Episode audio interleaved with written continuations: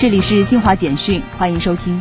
据河南省应急管理厅提供的消息，截至记者发稿时，河南强降雨已造成五十六人遇难、五人失踪，直接经济损失超过一百三十九亿元，全面救援工作正在紧张进行中。备受社会关注的京广路隧道救援清理仍在继续，已确认有人员遇难。二十三号，水利部再次会商部署台风暴雨防范工作。要求重点做好中小水库安全度汛、中小河流洪水及山洪灾害防御等工作。七月二十三号，第三十二届夏季奥林匹克运动会开幕式在日本东京举行。以上由新华社记者为您报道。